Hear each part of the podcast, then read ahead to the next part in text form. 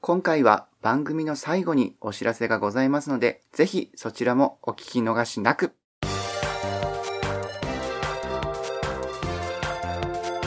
もちとともの理不尽なダイス、今週もよろしくお願いします。床で寝ちゃったあなたも寝てないあなたも聞いてね。 咳込んでる人もいる。咳込んでる人も咳込んでない人も聞いてね。もっちです。 え、なんか違う話してませんでした、今。いやいやいや、咳込むから、 すいません。 5本といえ ば龍角散だよ。ああ、龍角さんからお金もらってますかうーん、ノーコメントどうしました急に、急に、ああ、ね、こうやってあの、ステルスマーケティングからの、ステルスなんたらで すね、きっと。なんたらわかんないなら言わなくていいのに。。はい、もう、いやー今週もよろしくお願いします気合が入りすぎてますな。いや、もう元気がね、元気があり余っておりまして。おお、かっこ溢いいれ。余る元気。奇遇だね。俺も、ありま、ありあま、あま、ありあれば。そもそもね、溢れ余るって表現おかしいし、あり余るをね、噛む段階で僕ら疲れ切っておりますよ。疲れ切ってるね、うちら。大丈夫ですかもう大丈夫はね、ないぶっちゃけましょう。ぶっちゃけてしまいますと、僕この一週間で3人ぐらい脳内で人を殺してますね。ぶっちゃけちゃっシーってた。あーやってますね。そして、もっちもです恐ろねし、いそれはダメだよと言えない自分がいるっていうね。も怖ちさんもいね、あの、ね。シリアルキラーですからね。いやいや、何言ってんのさ。ダメですよ。えダメですよね。ダメですよもうねでもね、もちさんね、うんなぜ人を殺してはいけないかって、はいちゃんと理由説明できますそれね、ミステリーという流れでね、ミステリーというな、あ、えーっと、小説、えー違う、漫画だ、漫画でね、はい、漫画、はい。言ってまたた漫画の話だ。え、なんすかごめんなさい。理由はないんですよって言ってたよ。人を殺しちゃいけないことにうーん。うん、うん、まあ、俺はダメだと思ってるよ。ずっと、生涯。うん。じゃあ、じゃあそれをお、あの、教えてください。まあ、命は誰かが奪っていいものではない尊いものだからね。悲しむ人もいるし。今日の晩ご飯何食べました今日の晩ご飯、うどん 小麦たちを。考えた結果でしょ。小麦たちの命を奪っておきながら命を奪ってはいけないと。昨日の夜だったらとんかつだったんだけどね。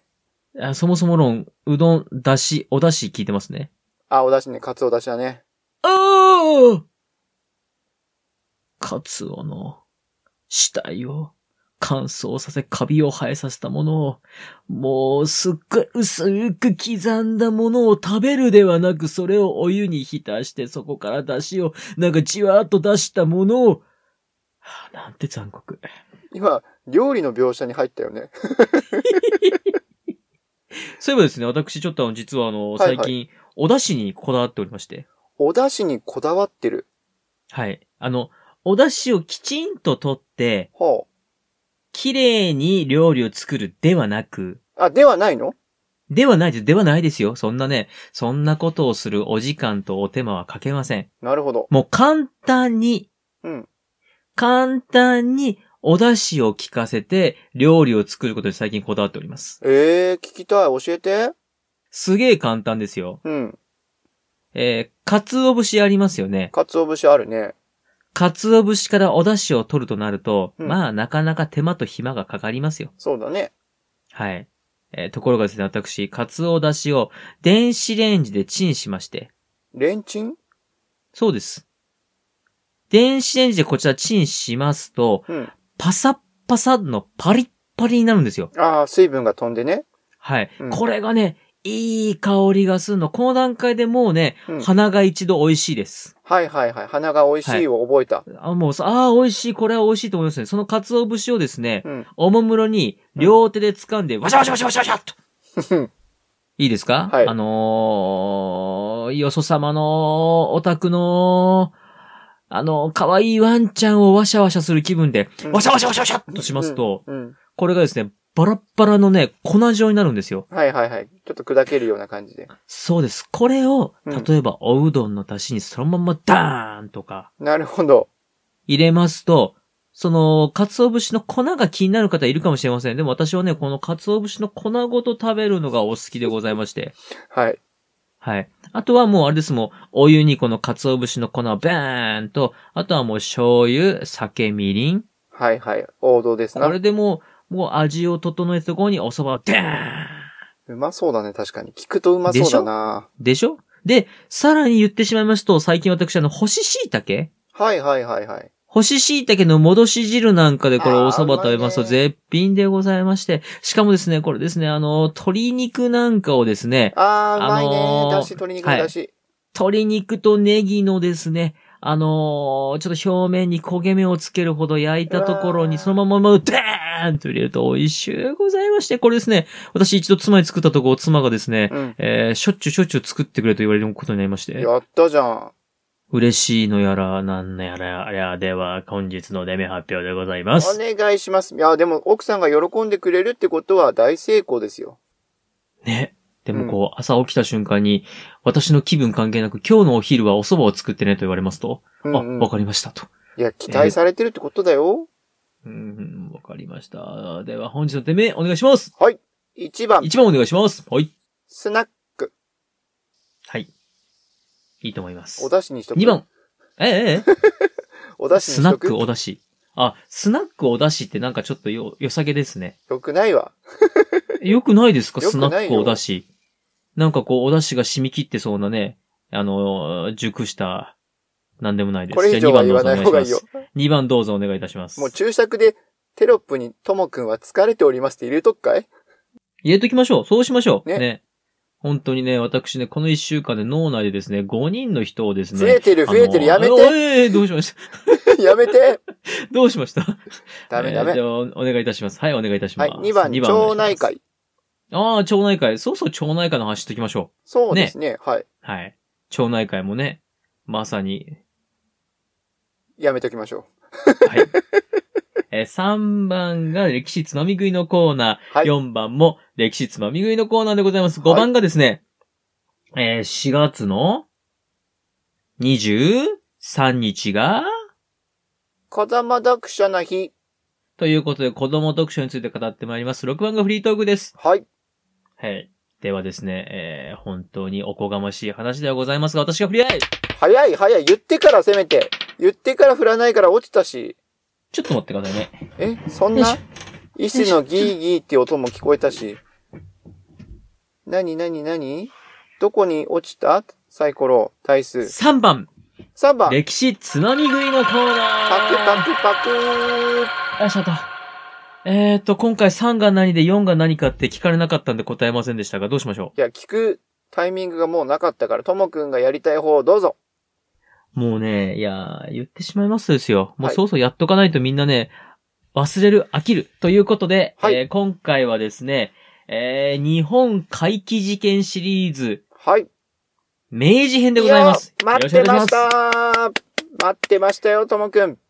えー、歴史つまみ食いのコーナーはですね、歴史を語っていくんですが、うん、うん。私の中ではですね、今この瞬間も、次の瞬間には歴史でございます。そうでございます。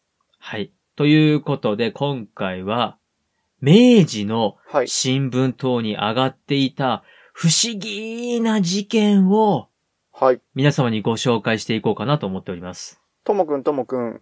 はい、何でしょうか素朴な疑問なんだけど、素朴な疑問はい。明治時代にはもうすでに新聞があって、そういった街並みの情報を載せていたってことじゃあ。そうですね。え、小声。え、小声。さあ、参りましょう。さあ、どうしますかね。どんなんが好きですかもちさん。もちさん、どんなんが好きですかいや、そんなんなか聞もちさんきが方する雑すぎないもちさんがなんか言ってくれたらそれっぽいの出しますよ。えーと、意外性のある話。あ、じゃあこれですね。これは意外ですよ。あ、おお、まさにまさに、じゃあこれ行きましょう。はい。では参ります。はい。強盗のおかげで、はい。命拾いをした京都の尼さんのお話です。えどういうこと意外。これ意外じゃない意外だね。強盗ですよ。強盗だよね。はい。お金を、金品を奪って、うん。命を奪うこともある強盗のおかげさまをもちまして、うん。命が助かった、えー、尼さんのお話でございます。はい。えーこちら明治8年のお話なんですが、はい。えー京都に住む、うん。蓮月にという方、この方、えー1875年まで行きました。おー。はい。どうぞ。お、おーおー、あはいはいはいはいはい。はい。えーこの方ですね、えーこのアマさん、まあ、もう明治8年ですので、まあ、もう、ちょうど明治8年が1875年なので、はいはい、はい。まあもう結構なおばあちゃんなんですよ。そうなんだね。はい。このおばあちゃん、まあ、1791年生まれで1875年亡くなってますので。そう、それを言わないから、何歳か分かんなかったのよ。ああー、なるほど。まあまあまあね、結構なおばあちゃんなんですけども、このおばあちゃんのお宅に、はいある夜強盗が入ってきます。はいはい。この甘さんですね、なかなかちょっと風流な方で、風流。うん。はい。まあ、ちょっとシャレが効いてたというか、まあ、ちょっと肝も座ってたんでしょはい。う。強盗がですね、はい。おい、金を出せと脅しますと、うん。えーこのおばあちゃん全然慌てずですね。うん100円ぐらい。まあ、ほんと、一包みのお金。まあ、当時のお金で言うあ今の100円ぐらいですね。うん。あそうです、そうです。あの、今のか100円ではなく、当時の100円ですか当ら。時の100円ね。はい、うんちょっとこう、包んである、くるんであるお金をうん。出しまして、あ、げますと。はい。はい。はい。そうしますと、強盗はびっくりします。そうだよ当ね。時の100円って大金なんで、うんえー、こんなにとなるんですけども、うん。あ、こりゃ驚いたぜ、こんなにくれるんかいと。うんうんうん。 おい、ババアと。うん腹が空いたから、うん。飯食わしてくれと言いますと、うんこのおばあちゃん。うん。うーん、私は、一人身で、一人住まいですから、余分なご飯はありませんが、残り物でよければ、と、お茶漬けを出 します。優しい。はい。そうしますと、強盗、うん。美味しくいただきまして、うんうん美味しかった、ごちそうさんと。うんでも足りねえな、と。お他にもまだ食い物はあるだろう、と言いますと、おああ、ではですね、ここに昨日もらったお菓子がありますと。お菓子。これもどうぞと。このおばあちゃんですね、随分優しいなと思うんです優が。しいね。はい。お菓子も出してくれまし至て。れり尽くせりじゃん。はい。で、強盗ですね。うん。遠慮なくですね、うんおーこのお菓子もいただくぜと、むしゃむしゃ食べ出しまして。うん。そうしますと、急に、えー苦しみ出し、うん。倒れて、うん。えー死んでしまいました。えマジではい。あの、びっくりしたでしょビビった。うん。まさにまさに意外な話なんですけども、うん。びっくりしたのはもちさんだけではございません。うんこの、えーおばあちゃんもですね、うんえーびっくりしまして、そうだよね。えーとなりまして、うんうん。で、近所の人を呼びまして、うんで、警察の方も来まして、うん。まあ、ことの説明をしますよね。うん。まあ、そうすると、まあ、もともとその、なんでしょうか、こう、ことの説明をしている間に強盗は死んでしまっていたんですが、うん。なんで死んだのと。そう、死因はって話だよね。はい。そうしますと、あら、寸前に食べたこのお菓子じゃないということで、うんお菓子を調べますと、なんとそのお菓子には、はい。毒がと。ええー、マジではい。で、この毒入りお菓子を、うん昨日持ってきた人は、誰な誰んとこのおばあさんにうん、借金をしていた人でして。いや、怖っ。うん。はい。なので、この強盗が入ったおかげで、おばあさん命拾いをしたよというお話です。怖いよ。びっ、ちょっはいと、サブイボだったわ。こちら東京あけぼの新聞に載っておりました。マジではい。さあ、もちさん次どんなお話がいいですかなんか言っていただければ。じゃあ、感動のお話。感動ですか感動なんてあったかな、ああ、これ感動しますね。行きましょう。なんでもあるな。うん。はい。えー、亡き夫が、うん夢に、貯金の隠し場所を妻に教えるお 話です。えはい。こちら、明治13年のお話でございます。感動しますよ。うん。えーこちら、えー東京神田区松富町。今で言いますと、東京都千代田区、えー神田4丁目になるんですね。うん、うん、うん。そこに住んでいました松村おぶんさん。はい。この松浦おぶんさんはですね、前年、夫に死なれてしまいました。あららららら。はい。もう寂しいと。うん。で、毎日ですね、亡き夫の位牌に向かって、うん。念仏を唱えながら生活してました。うん。もうそれぐらいしか楽しみがないと。うん。すると、ある夜のことを、うん。うつらうつらとしていると、うん。亡き夫が枕元に立ちまして、ほうほ私が生きていた時に、う。うん。非常の時の何かのためと思い、うん。 15円をうん。戸棚のうん。裏に隠しておいたから、うん。それを何かに使いなさいと、夢に現れたわけです。ええー。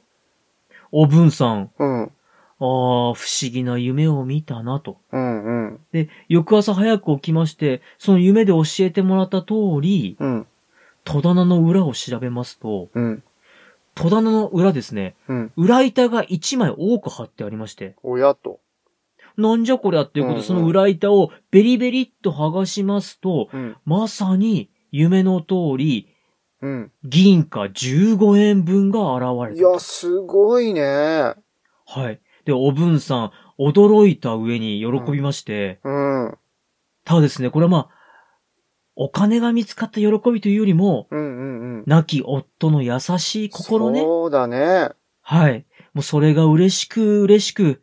ただですね、うん。嬉しい反面、うんやはり夫のことが恋しく懐かしくなりまして、あーなるほど。また会いたくなってしまうもんね。はい。うん。で、その、のお金の包みを抱いて泣いてるうちに、うん。えー、気が狂ってしまったというお話です。ちょっと最後意外性。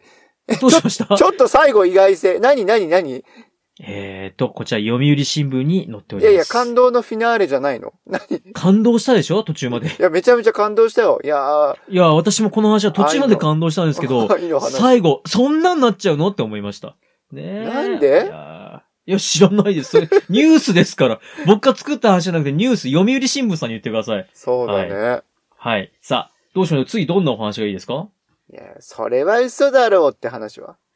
あー、それではですね、参ります。うん。それは嘘だろうっていうお話ですよ。いいですか、うんうん。えー、軽気球。ケまーあ、キ級。軽い気球、軽い気球はでいすね。はいはい。を、風の神ですか風神様ですね、風神様。風神雷神の風神。はい。風神様の袋と思って大騒動起こるというニュースです。どういうことさ。 風神雷神の絵を思い出してください。わかるよ。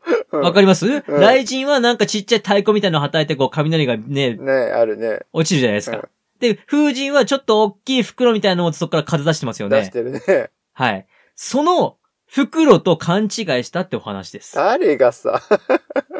こちらですね、明治10年のお話なんですけれども、うん。えー、東京都の中央区築地、まあ築地ですね。築地ね。うん。はい、昔築地に海軍省練習場という、まあ、海軍の施設がございまして、はいはいはい。そこで、軽気球乗り、うんつまり、まあ、海軍が軍隊で気球を使おうと。ああ、軍隊でね。そうです。うんその軍隊で使おうということで、その軽気球の実験が行われました。はいはいはい。はい。この気球、ガスを入れて、うん。空高く飛び上がり、うん。そこからまあ偵察をしたり何をしたりっていうことに使おうと思ったんでしょう。うん。はい。えー当日の登場者、とうんあ登場者、登場者。えー海軍兵学校、馬場新八さん。うんこの馬場新八さんは、西南戦争で、うん熊本城で、うん。うん。軽気球を作ったことがあるという経験者でございまして、ほー、なるほど。はい。で、ここ海軍の練習場なんですが、うん陸軍省の依頼で実験のため作りまして、うんで、それに乗る、まあ、自分で乗ることになったと。ああ、なるほどね。はい。うんで、この馬場さん乗りまして、うん。まあ、高いところまで上がって実験を終えて降りてきます。はいはいはい。で、今度は気球だけで上げてみようっていうことで気球を上げまして、うん。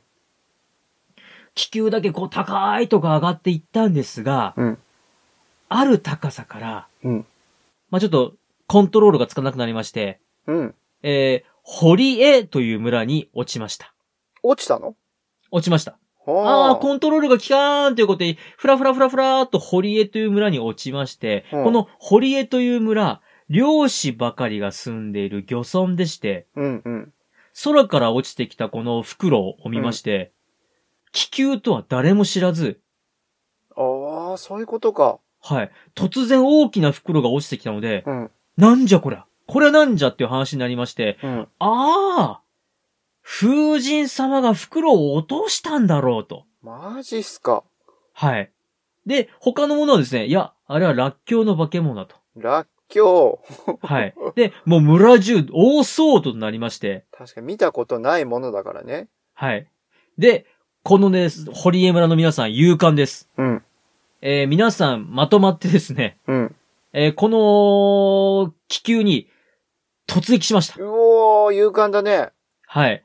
もう、風の神の袋だろうが、らっきょうの化け物だろうが、うん撃ち殺してしまえということで、えー木の棒を持ちまして、全員でこれに撃ってかかると。すごいなところがですね、中にガスが入っておりますので、うん。完全に墜落しないでふわふわふわふわ飛んでるんで、うん。まあ、畑は畑ではそれがふわふわふわふわと飛び回り、追いかけ追いかけ打ちのめしてるうちに、袋が破けましてあ、ー、破けた。うん。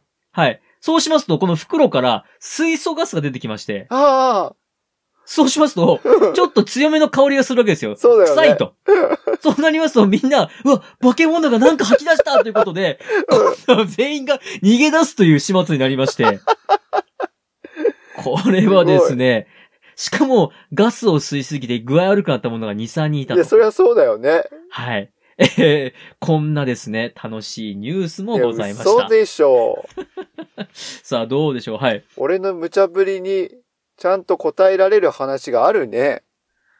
どうです他にも何か、あリクエストあれば。そうだね。はい。そしたら、はい。なんだろう、さ、あーというところでお時間なので最後えね。ーいやー、仕方ないじゃ聞きたかったのに最な後のもちさんのリクエスト。そうですよね。今、もちさんの、うんえーテレパシーを感じましたので、もちさんが好きそうなやつ、これ、これで締めるかなあら、これあらね、言おうかあどれうなんかおか言おしうなか方どう向か悩んに。だんですおけど、じゃかあしな行きま方すね。向にえあーれでは参ります。えーこれでは、も前にちさんのもあったな最後のリクエスト参ります。 はい。。えー、時計の代用をする不思議な睾丸を持つ男というニュースでございちょまっすと。待てい。こちら明治15年のお話でございます。えーこちらですね別、にカ。カットしてもいいぞ、それいい。えー島根県飯市郡掛合村、現在は掛合町になっております全が、然進むじゃん。こちら。に、えーどうしましたいえいええっ、。と、あー、時間がない。早、早口でいきますね。えー板垣萌一郎さんという方がいました。はい。この方はですね、はい。なんと、睾丸が、はい。他の方の3倍ぐらいのデカさがあったと。 3倍もでかいね。はい。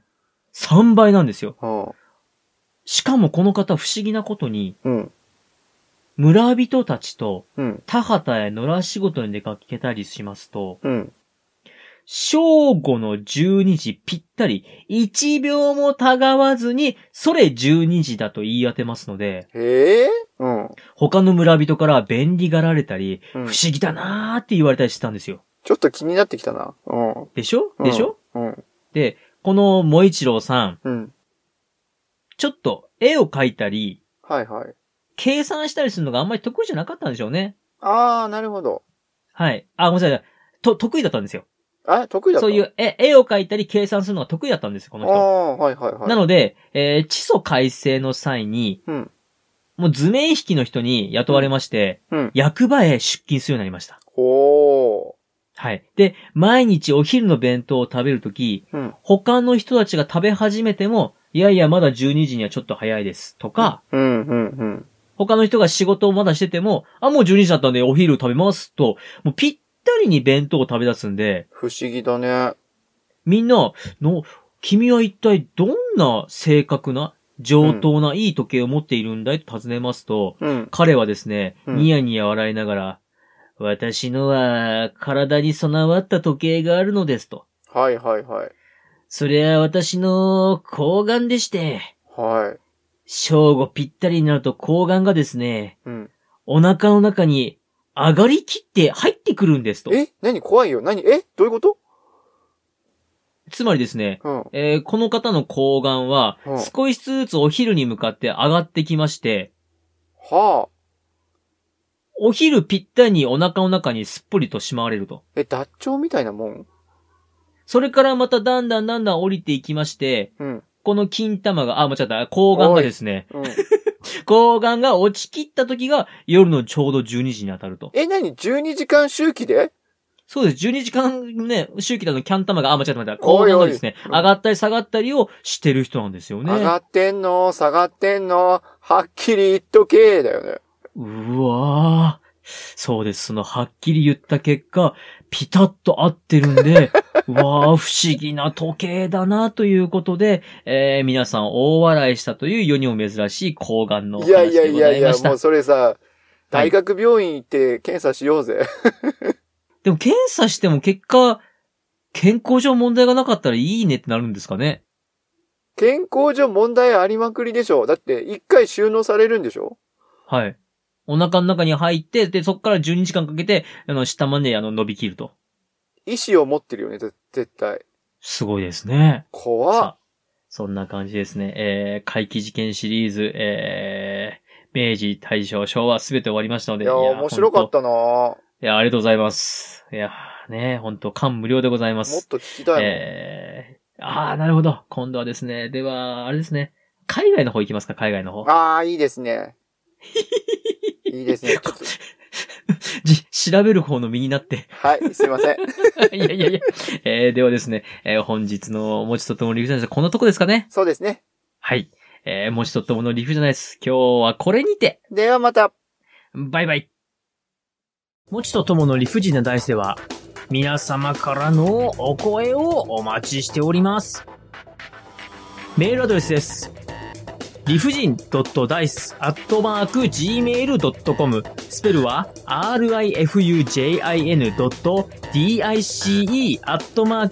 rifujin.dice.gmail.com また、ツイッターアカウントは、もちとともの理不尽なダイスってやっておりますので、そちらの方に DM もお待ちしております。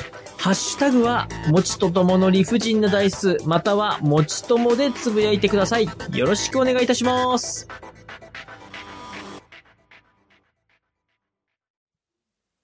持ち的漢字検定準一級への道よよろしくお願いします。ろしくお願いいたします。受かるんですよね。さあ、その受かるという話をいただいて、今日ご紹介したいのは、はい。まさしく俺が紹介したいことを案じてるかのような今質問なんですけれども、どうしましたはい。合格率を、去年、一昨年の合格率を参考にあごれあ紹れ介したいと思います。あれあれあれ あれちょっと待ってください。何何何い今このタイミングで合格率語り出すってあれでしょなんかこう、いやー、32%で、3人に2人は落ちるんですよとか言うんでしょその中で受か、受かる持ちかっこいいでしょ。大丈なんで小声なの大丈今日定期的いやいやになんで小声なの夫。いや、おお願いします。お願いします。はい。はい。ああの、ちなみに2021年度、あ、なるほど。はいはいはい。はい。はい。 2021年度ですね、1回目の時に、はい。準1級の受験者はい。 5767人。すごい。はい。合格者、どのぐらいいると思います5767人。 ?100%! やったやった優秀、優秀み んな。違うんですか違いますね、残念ながら。ああー、違うんですね。はい。合格者はですね、はい。 850人。はい。合格率にすると14.7%。ほら、やっぱりそういう方 向だ。ほら、やっぱりそうだ。なので、狭きもんですよアピールでしょそう、狭きもんですよ、アピール。落ちたって仕方がないんですよアピールでしょ落ちたってしょうがないじゃないか、人間だもの です。も うねもう、違うお願いし違まう。す。それぐらい、あそれぐらい難しい難関な試験なんですよ、と。はい。はい。で、ちなみに2022年のはい。第1回目の時は、はい。 5337人が受けまして、はい。 733人の合格。はい。 13.7%。はい。やっぱり難しいんだなっていうのを改めて痛感しましたよ。それ多分、コーナー始まる最初に言ってたら、ああ、そうなんですねってなると思うんですけど、今このタイミングで言っちゃダメなあれじゃないいやいやいや、このタイミングで言うからこそ、多分皆さんもうね、ちょっと長いタイ、長いスパンでやってるので、ちょっと飽きが来てるので、いや、秋というか、いこや、こわでかねりました。ドキュメント要素を追加してね、そこに受かるんですもんね。そう、ここに受かる持ちすごいじゃろう すごいじゃろうん、うん、うん。すごいじゃないかに持っなんてだろういなきたいです。。保険感がすごいな。ねいや頑張ってるわか俺りましの書たき尽くしたルーズリーフの数を見たらすごいよ。ああ、なるほど。頑張ってるわけですね。めちゃめちゃ頑張ってるけどね、はい。で、なかなかけどね。なかなかね、うんはいやっぱね、いやいや、実期績に待はをしております。いや、期待をしておりまいす。や、ありもちろんで、その期待を裏切るわけにはいかない、俺は。がとうございます。いや、よろしくお願いいたします。はい。では、今回の漢字検定準1級への道は、これにて、ではまた。バイバイ。お知らせです。もちとともの理不尽なダイスは、もう少しで300回を迎えようとしております。これもひとえに、聞いていただいている皆様方のおかげでございます。誠にありがとうございます。そこで300回は、記念会と称しまして、皆様からのご質問にすべてお答えしようという特別会を考えております。